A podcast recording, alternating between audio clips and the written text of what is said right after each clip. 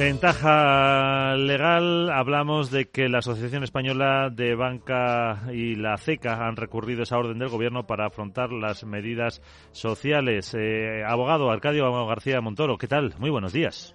Muy buenos días, Miguel. ¿De qué hablamos?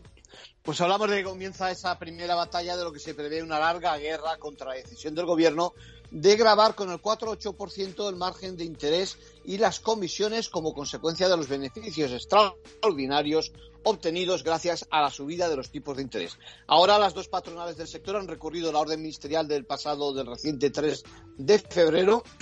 Se trata de un primer paso y conforme cada una de las financieras abona en estos cuatro próximos días el impuesto, seguramente veremos también su reacción, su recurso a Hacienda. Ya se sabe cómo funcionan estas cosas contra el Estado. Primero tienes que pagar y luego te permiten la queja. efectivamente. ¿Y, qué argumentos, Arcadio, eh, amparan esta decisión patronal?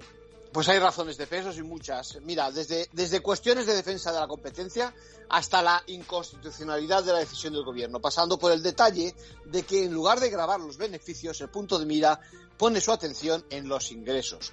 Bien, la decisión del gobierno podría también interceder en la política monetaria, como ya apunta el Banco Central Europeo, quien piensa más en clave de grabar la rentabilidad de las financieras. Estamos hablando de que hay en juego por encima de los mil millones tanto este año como el próximo. En conclusión.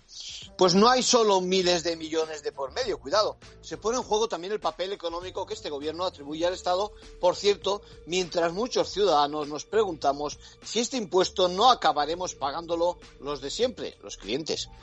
Pues eh, lo veremos. Gracias, abogado.